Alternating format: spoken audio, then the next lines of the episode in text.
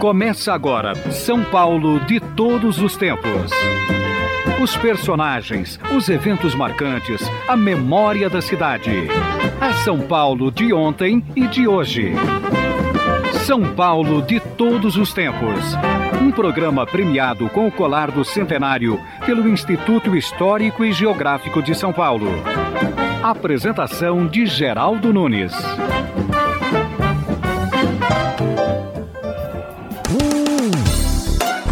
No Brasil, as cidades planejadas começaram a surgir no século XIX. A primeira delas foi Teresina, fundada em 1851. Depois vieram Aracaju em 1858, Belo Horizonte 1898, Goiânia 1937 e Brasília 1960. Palmas foi inaugurada em 1 de janeiro de 1990. Uma história que pode ser contada por já fazer parte da memória nacional é a de Brasília, projetada por Oscar Niemeyer e Lúcio Costa a pedido do então presidente Juscelino Kubitschek.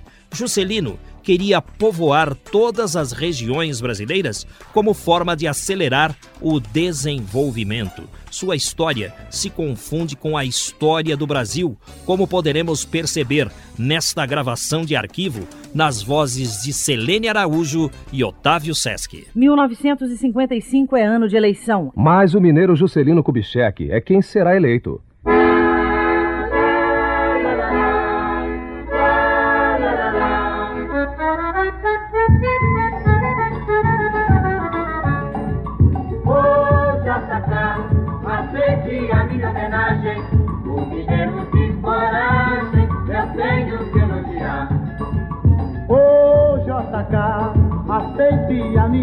O mineiro de coragem eu tenho que elogiar. No Brasil, desde o seu descobrimento, desde o ano de 1500. JK imprime um novo ritmo ao desenvolvimento do país. 1960 é o ano da inauguração de Brasília. A data de hoje tornou-se duplamente histórica para o Brasil, porque a gloriosa evocação do passado junta-se agora a epopeia da construção desta nova capital que acabamos de inaugurar. 1960 marca também as últimas eleições diretas para presidente da República. Concorriam Ademar de Barros, Jânio Quadros e o Marechal Lott. Hip, hip, hurra! Hip, hip, hurra! Hip, hip, hip, hurra! Vamos todos saudar Ademar. Hip, hip, hurra! Que o nosso país vai governar.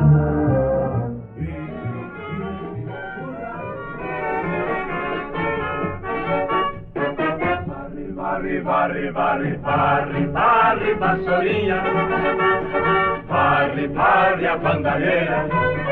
O povo já está cansado de sofrer dessa maneira.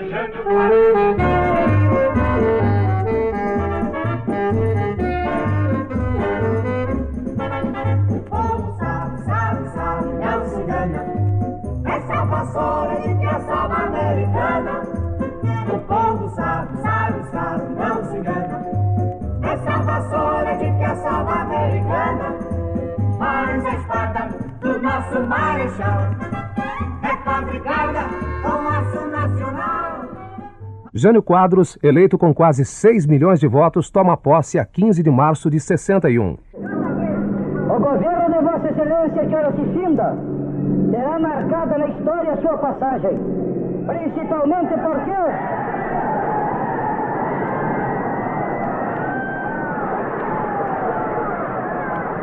Através de sua meta política, logrou consolidar em termos definitivos no país os princípios do regime democrático. Homem da oposição, sem os recursos do prestígio, da tradição e da fortuna, animado tão somente da vontade de servir a nação? Eis-me hoje aqui, elevado ao posto mais alto da nossa hierarquia política.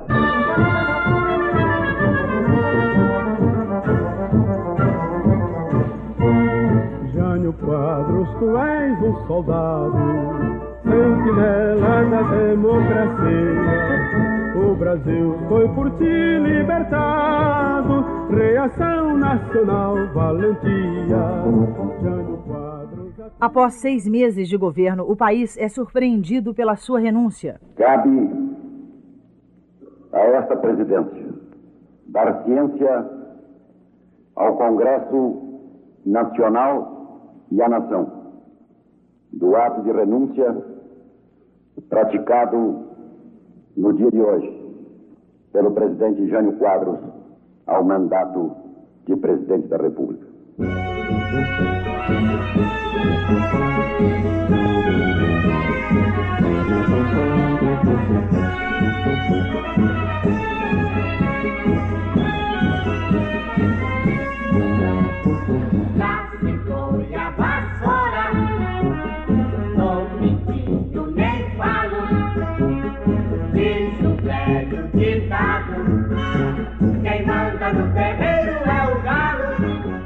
Vice João Goulart toma posse com poderes limitados pelo parlamentarismo, regime que será derrotado no plebiscito de 63.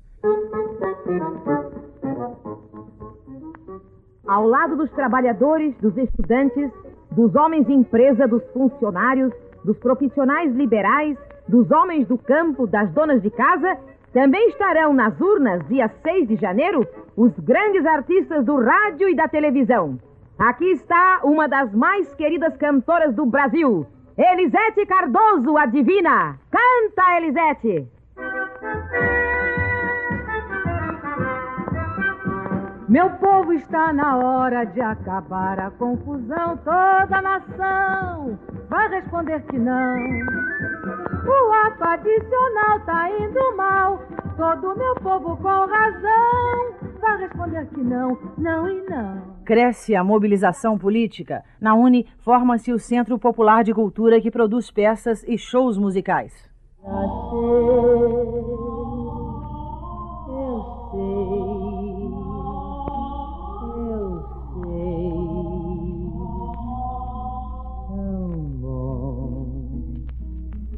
meu Deus, que sonho lindo, o país evoluindo ia ser tão bom. Brilhãozinho resolvendo, o país desenvolvendo, ia ser tão bom. Em fevereiro de 64, Jango anuncia as reformas de base. Eu estaria faltando um dever de consciência se não dissesse esse esforço extraordinário que realizamos, ao lado do sofrimento também extraordinário que passa o povo brasileiro, jamais atirão- atingirá os seus grandes objetivos sem que se realizem no Brasil as reformas de base reclamadas por toda a nação. A 1 de abril, o rádio comunica. Atenção Brasil! Atenção Brasil! Atenção Minas Gerais! As tropas do segundo exército, sob o comando do general Cruel, já sitiaram o estado da Guanabara. No sul, a Rádio Farroupilha de Porto Alegre tenta organizar uma reação ao movimento militar. E atenção, povo que se encontra no Largo Fronteiro à Prefeitura Municipal. Continuem na expectativa, pois dentro de poucos instantes, Leonel Brizola, João Goulart e Sereno Chese estarão dando ordens para o povo do Rio Grande do Sul. Enquanto isso, Auro Moura Andrade anunciava no Congresso. Comunico ao Congresso Nacional que o senhor João Goulart deixou, por força dos notórios acontecimentos, de que a nação é conhecedora. O governo da República. A 15 de abril, o general Castelo Branco toma posse. O governo será os das leis, o das tradições e princípios morais e políticos que refletem a alma brasileira. Uma onda de cassações varre o país. A 3 de junho, o senador Juscelino Kubitschek faz seu último discurso. Se o ato de violência vier a consumar-se, não me veja eu privado do dever de denunciar o atentado que na minha pessoa vão sofrer as instituições livres. A história daí para frente quase todos sabem.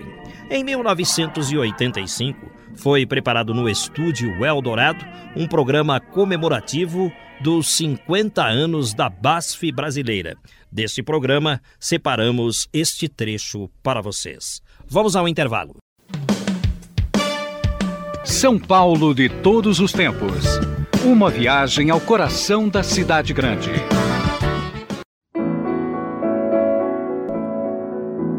Passeios da Memória. Com Paulo Bonfim.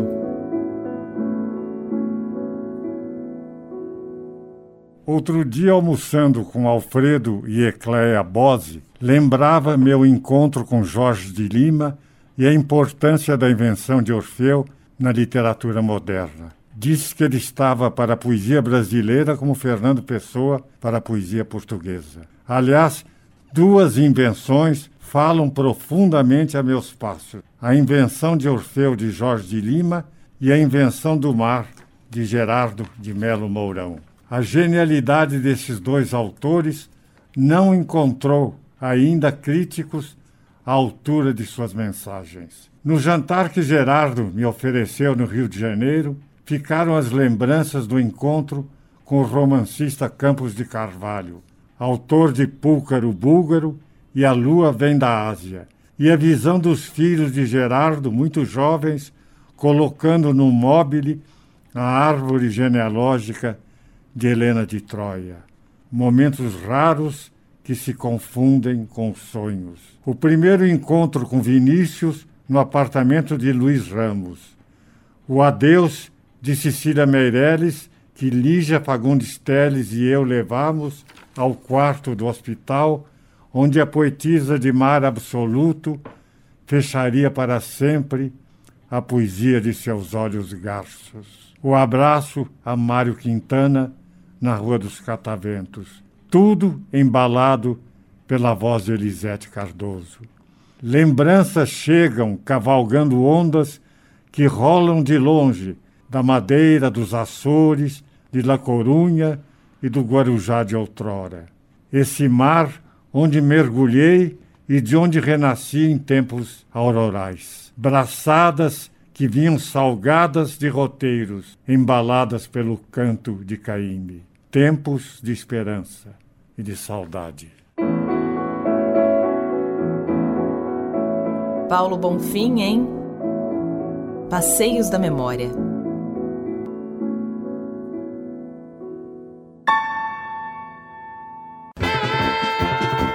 Estamos apresentando São Paulo de todos os tempos. Os personagens e eventos de São Paulo de ontem e de hoje. Agora, vamos falar sobre Tocantins, que não é só agronegócio, é também um estado rico em biodiversidade. Apesar das temperaturas nesta época do ano já chegarem aos 40 graus, existem muitas águas com rios cristalinos o próprio rio Tocantins é um deles. Tocantins é o nome de uma tribo indígena que habitou as margens daquele rio. Em tupi, a palavra Tocantins significa bico de tucano. Na região, existe uma transição de ecossistemas, ou seja, Tocantins não é nem cerrado, como em Mato Grosso e Goiás, e nem caatinga, como no Nordeste. Em Tocantins, o que existe é o jalapão. E em São Paulo, descobrimos uma pessoa que organiza expedições por dentro de Tocantins, para que todos possam visitar as áreas do jalapão. Existe até uma música que fala sobre o jalapão. Vamos ouvir um trechinho? Passarinho do jalapão me revela alguns segredos teus mistérios e magia. Cante ao povo brasileiro, teus mistérios e magia.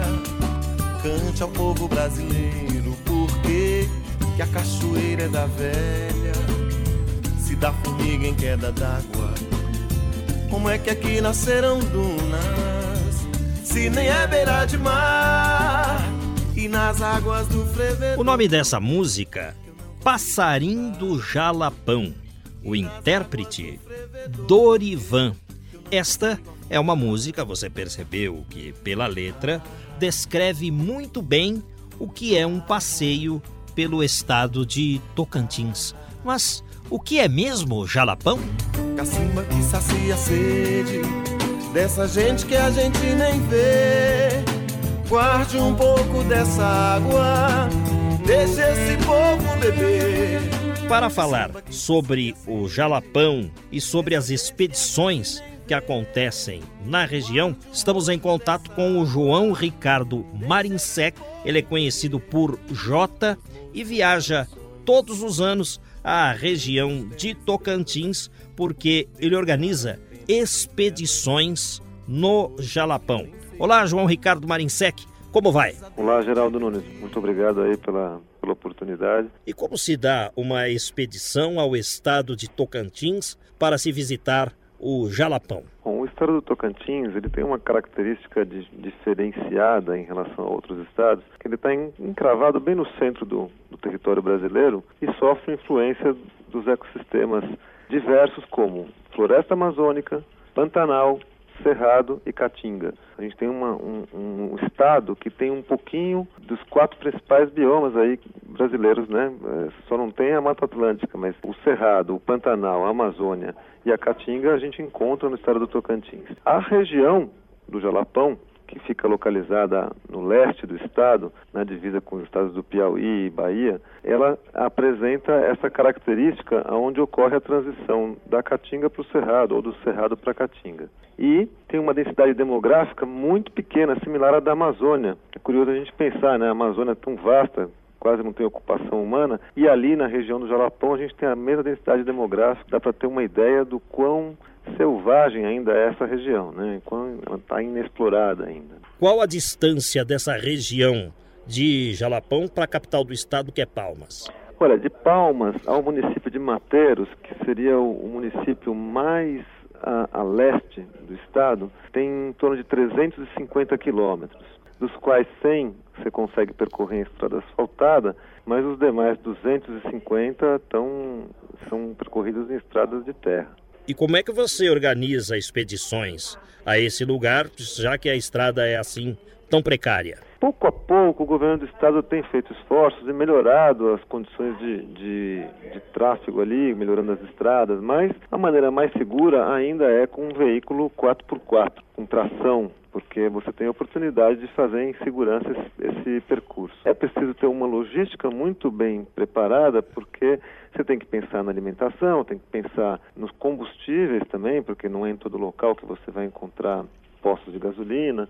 Então, tudo tem que estar sendo muito bem preparado com antecedência. Atualmente, a gente trabalha com dois tipos de expedição, quer dizer, uma expedição circular e a outra com um acampamento fixo, uma base fixa próxima ao Rio Novo. Nos dois casos, a gente utiliza veículos adaptados para turismo mais 4x4, um caminhão chamado Carcarodon, no caso da expedição, e o caminhão chamado Corubo, no caso do acampamento fixo. Isso proporciona a possibilidade única no mundo de se fazer uma atividade de descida em botes de borracha pelo um rio, né, atividade conhecida como rafting, mundialmente conhecida, mas num rio de água potável, a gente pratica, ao final da expedição, três dias descendo o Rio Novo, acampando nas praias eh, na beira do rio, nas praias ainda praticamente virgens, né? Praias fluviais, sempre eh, descendo um rio com água potável, que você pode até beber essa água do rio. Ela começa em Palmas, vai um, um, percurso por terra, conhecendo os municípios de Novo Acordo, São Félix do Jalapão, depois ela vai a Mateiros e de lá ela vai ao Rio Novo e completa com três dias de descida de bote inflável. Então você vai descendo de bote e acampando nas cidades? Você acampa em beira de rio desertas. Até Mateiros é o último povoado, a cidadezinha que a gente fica, passa por ela, mas ali a gente já acampa na beira do rio e é por isso que exige uma logística toda previamente preparada para poder fazer com segurança e, e, com o máximo de conforto possível dentro dessa situação. Com relação àquela expedição que você disse a bordo do, do caminhão, o Corubo, essa já é diferente. Como se faz essa? Há uma preocupação sempre de prover o, o máximo possível de conforto dentro da adversidade da situação. Então, uma pessoa que se propõe a fazer uma expedição, seja descendo o rio, ou seja, ficando num acampamento fixo, ela já tem um espírito um pouco mais de aventura, mas não por isso que ela precise passar por privações. Então, tanto na parte de alimentação a gente tem um trabalho muito forte, como também em, em prover é, um mínimo de conforto. Por exemplo, as barracas que a gente utiliza no safari no Jalapão da Corubo. São barracas bastante espaçosas, altas e com cama pessoa dorme numa cama dentro da barraca. No caso da expedição, voltando para o rafting, não é porque estamos fazendo rafting que as pessoas vão precisar dormir no chão duro. São colchões infláveis, bem confortáveis também, para minimizar os desconfortos de um acampamento. A questão da preocupação com o meio ambiente, ela existe nas duas propostas de trabalho. É uma coisa muito importante, não podemos ir para um lugar desse ainda totalmente inexplorado, paradisíaco, sem nos preocuparmos em causar o mínimo de impacto possível. Para a questão do saneamento, por exemplo, utilizamos sanitários químicos. Durante toda a expedição, o sanitário químico nos acompanha, né? mesmo nos botes infláveis, tem um bote de carga que leva todos os equipamentos e leva o sanitário químico também.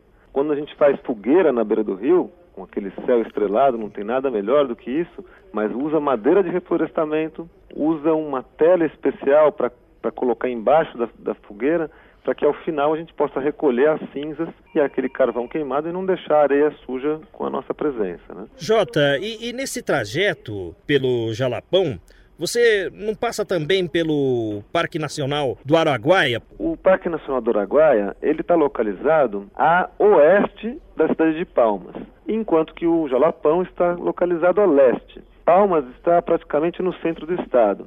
Então, quando a pessoa se dirige ao Araguaia, ela está indo no sentido da Amazônia, por assim dizer, né? Por isso que ali, no Araguaia, a gente pode encontrar uma transição do Pantanal e da Amazônia e do Cerrado. Por isso que o estado do Tocantins é tão rico em termos de biodiversidade.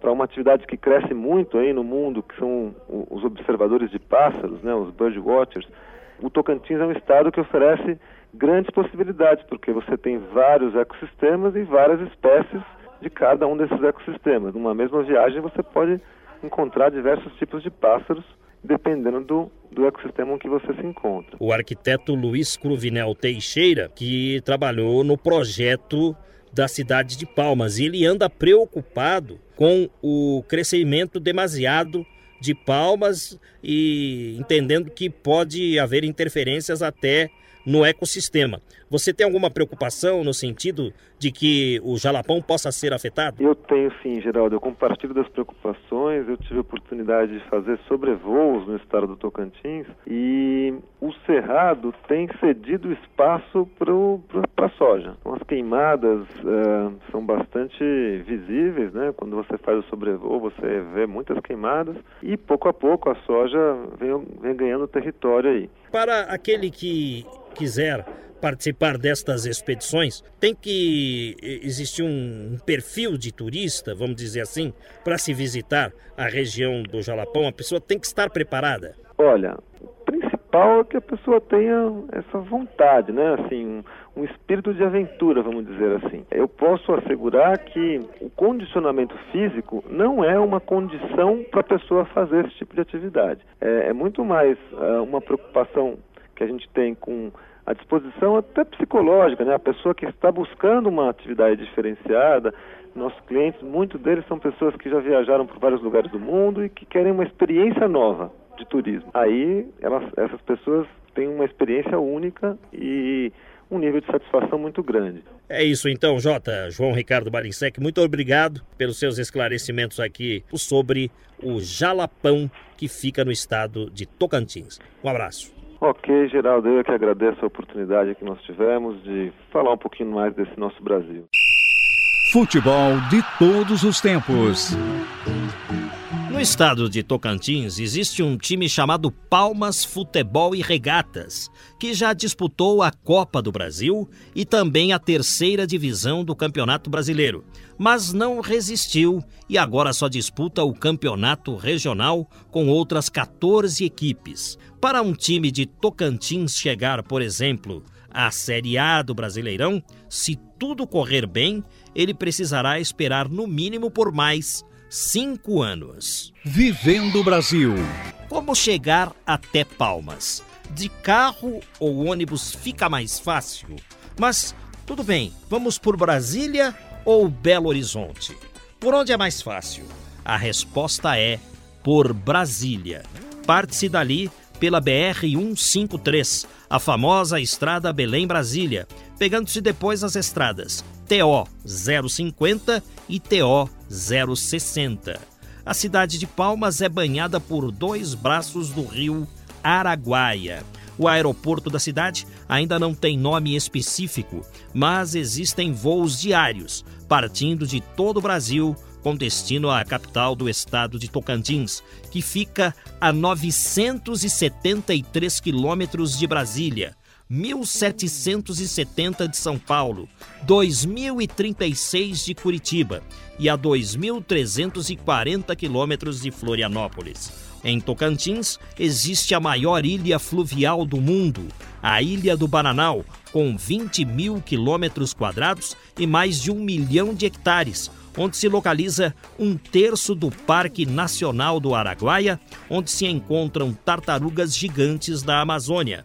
Também há o cervo do Pantanal, o boto cor-de-rosa, a onça pintada, o lobo-guará, o pirarucu, que é o maior peixe de água doce do mundo, e mais de 150 espécies de aves. Só na ilha do Bananal existem quase 100 lagos e três rios nascem e morrem dentro de seus limites. Na ilha também há uma reserva indígena. Moram ali 1.800 índios das etnias Carajás, Javaés e Avás Canoeiros. A cidade mais próxima é Formoso do Araguaia, a 323 quilômetros de Palmas. A Esther lembra seu velho piano Schwartzmann. Quando eu completei 10 anos, meu pai me presenteou com um piano Schwartzmann e contratou uma professora. Não perguntaram se eu gostaria de aprender piano, decidiram e pronto. Minha mãe, quando eu me queixava, dizia que para uma educação completa era necessário saber tocar piano. Recordo minha primeira professora, uma senhora italiana de cabelos brancos e muito paciente. Sua casa era dentro do cotonifício Crespi na Moca e a mobília da sala de aula era toda branca, incluindo o piano.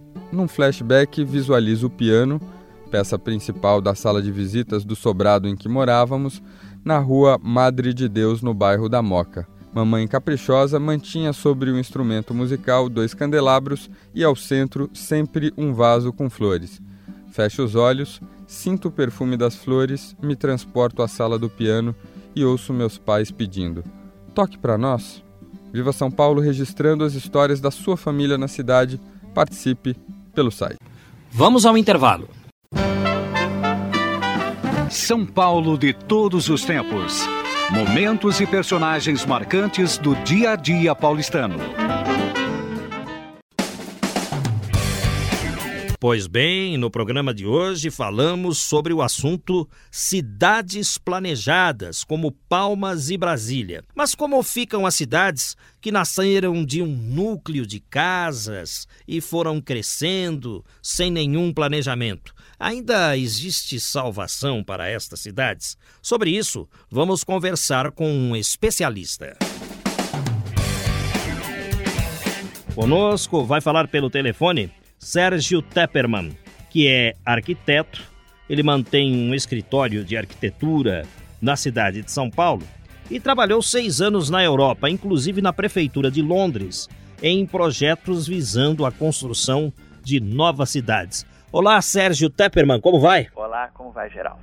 Como é que fica essa questão?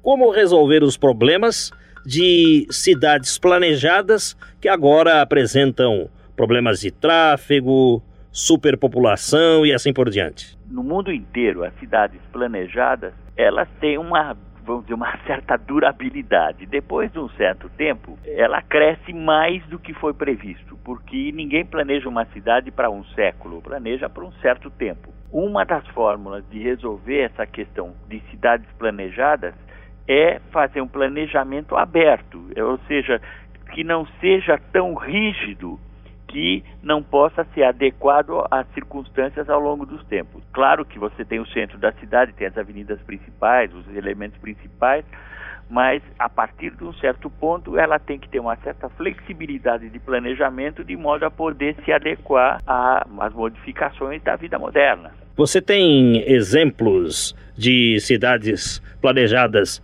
que enfrentaram o problema e encontraram uma saída? Essa visão de que as cidades são projetadas só para pessoas e não para carros é uma visão romântica. Na, é, eu, o exemplo que eu dou é o seguinte: realmente você, eu morei e trabalhei muitos anos na Europa, né? Muito embora isso fosse há bastante tempo atrás, e, mas já naquela época evidente que as cidades europeias elas têm um centro histórico, que elas chamam centro histórico, centro monumental, que são ruelas que vêm da época medieval ou antes e que não comportam absolutamente mais nem trânsito, nem estacionamento, nem nada disso. Mas a área central dessas cidades é pequena, é para qualquer uma delas não é uma área grande, então essa área é fechada ao trânsito mesmo. Tem, quando muito, tem micro-ônibus ou metrô e não tem circulação de carro.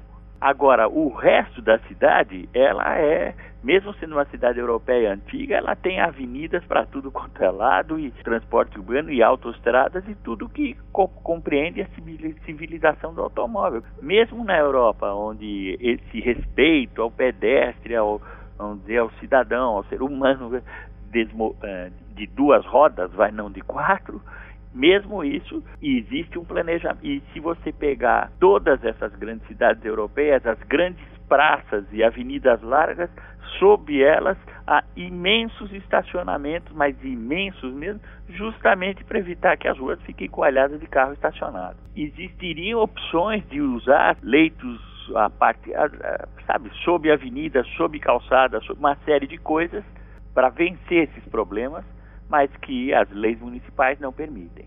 A questão da verticalização tem que ser tratada nesse caso, então. O senhor defende para uma cidade como Palmas, por exemplo, edifícios até que altura? Porque de repente vão estar construindo arranha-céus lá. Ah, sem dúvida que vão. Dando um exemplo um pouco mais distante, você pegar claro que ela não foi planejada, é uma cidade de faroeste, é típica cidade de faroeste, mas Porto Velho virou uma cidade cheia de arranha-céus. No meio do, mas não é Manaus, é no meio, meio da floresta amazônica, você desce de avião em Porto Velho, no meio da selva, e é a cidade cheia de arranha-céus. O fato de você verticalizar uma cidade não é necessariamente um crime. Você, ao verticalizar a cidade, você racionaliza o transporte, transporte urbano, racionaliza as redes de água, rede de esgoto, rede de energia elétrica, que não tem que ser estendidas até grandes áreas fora da cidade. Então não é necessariamente um erro. E, vamos dizer, a verticalização é, é um fato mundial. É, o, o, importante da verticalização é você considerar o impacto que um edifício tem na região em que ele está. E com relação às cidades que cresceram sem planejamento, que é o caso de São Paulo. São Paulo, eu acho que é um exemplo mundial de cidade que cresceu sem planejamento. Olha, Existe alguma solução? Veja, eu quando eu morei na Noruega há uns, duro falar a idade, mas enfim, há uns 35, 40 anos atrás. E na época os príncipes, o rei da Noruega veio para o Brasil e eu vi uma reportagem no jornal norueguês que dizia assim: São Paulo, a cidade mais caótica do mundo. Ela não é mais a cidade mais caótica do mundo. As cidades mais caóticas do mundo atualmente estão praticamente na Índia, é Mumbai, é Calcata e etc atualmente as cidades se espraiam e esse espraiamento das cidades tem que ser, eu não digo totalmente desenhado, mas previsto e planejado de modo a não ser uma bagunça total. São Paulo tem jeito? Não. Não? Nem não. Mumbai, muito menos? As cidades têm, atingem um certo ponto em que elas têm uma escala, existe uma escala humana para uma cidade que é, é, agora é ideal, você dizer uma cidade com 2 milhões, 3 milhões de habitantes. Quando ultrapassa isso, ao longo dos dos, das décadas, ela tem que ir sendo planejada para ir crescendo. E isto não é uma coisa que se resolve de uma hora para outra. Esses metrôs têm 100 anos. O metrô, como é um investimento altíssimo, você diluí-lo em 100 anos é uma coisa. Tentar fazer o metrô correndo em 10, 15 anos, não há cidade no mundo que consiga pagar isso. É uma questão econômica. Sérgio Tepperman. Pois não. Algumas pessoas dizem que se São Paulo se dividisse em núcleos, por exemplo, hoje há determinados bairros que agem de maneira até independente da própria cidade. Santana é um bairro assim, o Tatuapé está se tornando isso, uhum. assim por diante. Não seria o caso de se dividir São Paulo em cidades menores, com seus prefeitos tendo autonomia para as decisões e tudo mais? Bom, isso é uma decisão, eu chamaria é uma decisão mais política do que arquitetônica ou urbanística, mas eu nunca tinha pensado nisso, mas eu acho que isto é, um, é uma solução interessante. Não é tanto dividir as cidades, mas administrá-las de uma forma bem mais independente para certas regiões e criar polos de atração, etc. É, eu acho que é uma solução bastante interessante. É claro que nisso entram de fato aspectos políticos e tributários, não é? É, eu nem pensei nisso porque arquiteto em matéria de legislação não é lá aquelas coisas. É, e nós aqui também só estamos partindo do ponto de vista é. da possibilidade, né? É. Mas eu acho que são mais do que uma questão é, tributária, vamos dizer, uma, é uma questão de, de alguém administrar alguém, sabe, do, o dono da casa, vamos dizer assim, de, de uma região ser administrada com mais independência, vamos dizer. Sérgio Tepperman, arquiteto que mantém na cidade de São Paulo um escritório de arquitetura e trabalhou seis anos na Europa, inclusive na Prefeitura de Londres, em projetos para novas cidades muito obrigado por sua participação aqui no nosso programa. Um grande abraço. Muito obrigado. A edição de hoje é marcada por um momento em que a Fórmula 1 está de passagem pelo Brasil. Mas qual seria a origem do termo Fórmula 1? Ele se deve ao fato da FIA, Federação Internacional de Automobilismo, ter dado início a partir de 1950 ao Campeonato Mundial de Pilotos, que, para demonstrar sua habilidade, correriam em veículos especialmente projetados para a competição. A esses projetos especiais deu-se o nome de Fórmula e a fórmula mais sofisticada em termos de tecnologia recebeu o nome Fórmula 1 destinada a receber os pilotos com mais habilidade. Com o passar dos anos, foram criadas fórmulas de acesso à categoria principal. Surgiram assim a Fórmula 2, hoje extinta, e a Fórmula 3, ainda existente. O Grande Prêmio Brasil de Fórmula 1 é disputado desde 1972. O primeiro a vencê-lo foi o argentino Carlos Reutemann, no Autódromo de Interlagos. A empresa construtora do autódromo foi a companhia Autoestradas, que deu este nome pelo fato do circuito estar entre dois lagos artificiais, que são, na verdade, as represas Billings e Guarapiranga. Depois que passou a ser disputado no final da temporada, Interlagos revelou ao mundo pilotos que se tornaram campeões mundiais pela primeira vez. Isso mostra que a Fórmula 1 está cada vez mais abrangente, assim como o futebol. A cidade e o futebol de todos os tempos, com Geraldo Nunes.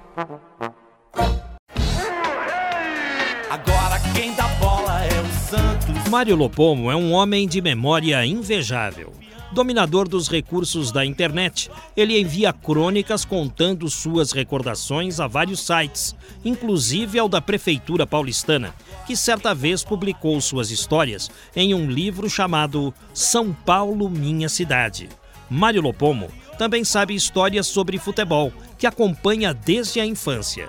Ele conta que em 1956, Santos e São Paulo decidiram o Campeonato Paulista e o título ficou para o clube da Vila Belmiro, depois que jogadores são paulinos fugiram da concentração.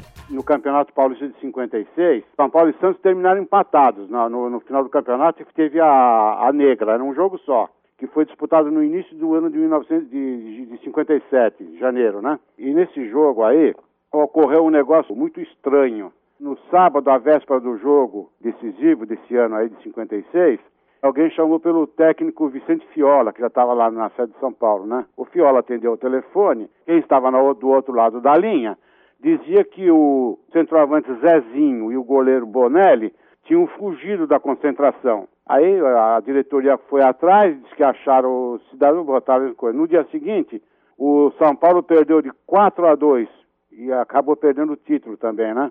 De campeão. E eu só sei dizer que o Zezinho foi afastado, vendido, e depois, jogou na Portuguesa de Esportes, né? E o goleiro Bonelli, ele nunca mais jogou em lugar nenhum, porque o passe ele ficou preso, era preso ao São Paulo, e ali, naquela época, o, o clube vendia ou não vendia, e acabou, acho que, terminando a carreira. E há pouco tempo eu conversei com o Dino Sani, que participou daquele jogo, e ele me confirmou isso. O Dino Sani é um autêntico historiador do futebol. Com o início da era Pelé, um grande atacante do Peixe, Pagão, foi vestir a camisa do tricolor do Morumbi. Foi ele quem marcou o último gol da vitória de 4 a 1 do São Paulo sobre o Santos em 1963.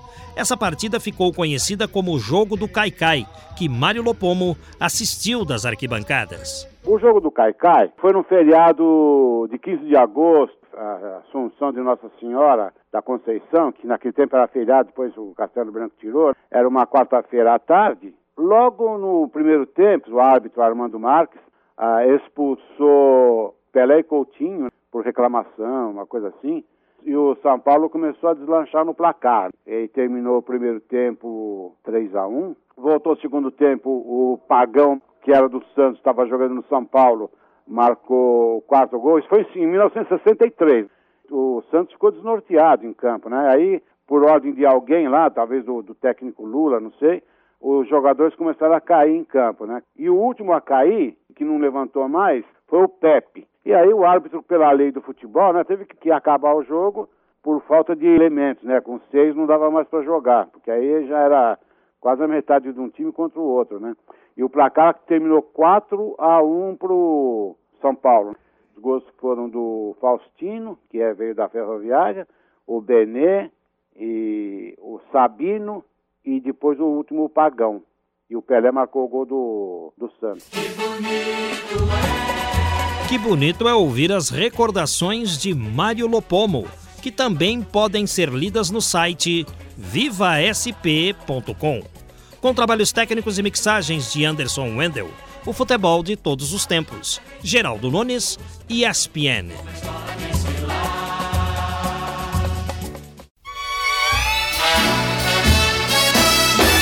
the way you wear your hat, the way you sip your tea, the memory of all that. No, no, they can't take that away from me. The way your smile just beams. Trabalhos técnicos e mixagens de Antônio Silva o Toninho Cuca. A produção e apresentação é deste amigo que vos fala, Geraldo Nunes, com o apoio do Rodrigo Rodrigues. Sendo assim, até lá!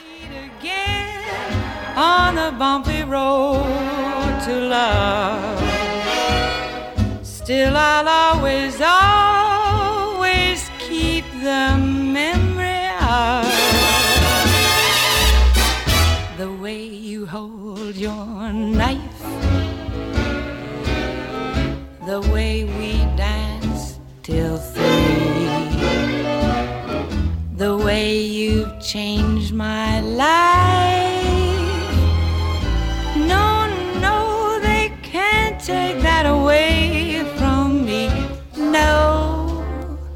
They can't take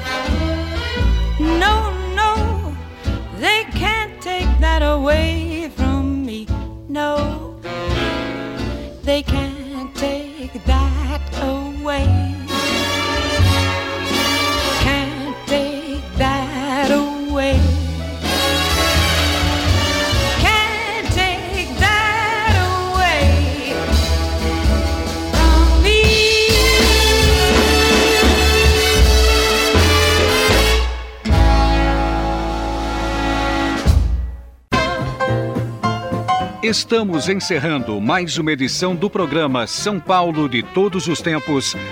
Os personagens, os eventos marcantes, a memória da cidade. A São Paulo de ontem e de hoje. São Paulo de Todos os Tempos. Um programa premiado com o colar do centenário pelo Instituto Histórico e Geográfico de São Paulo. Apresentação de Geraldo Nunes.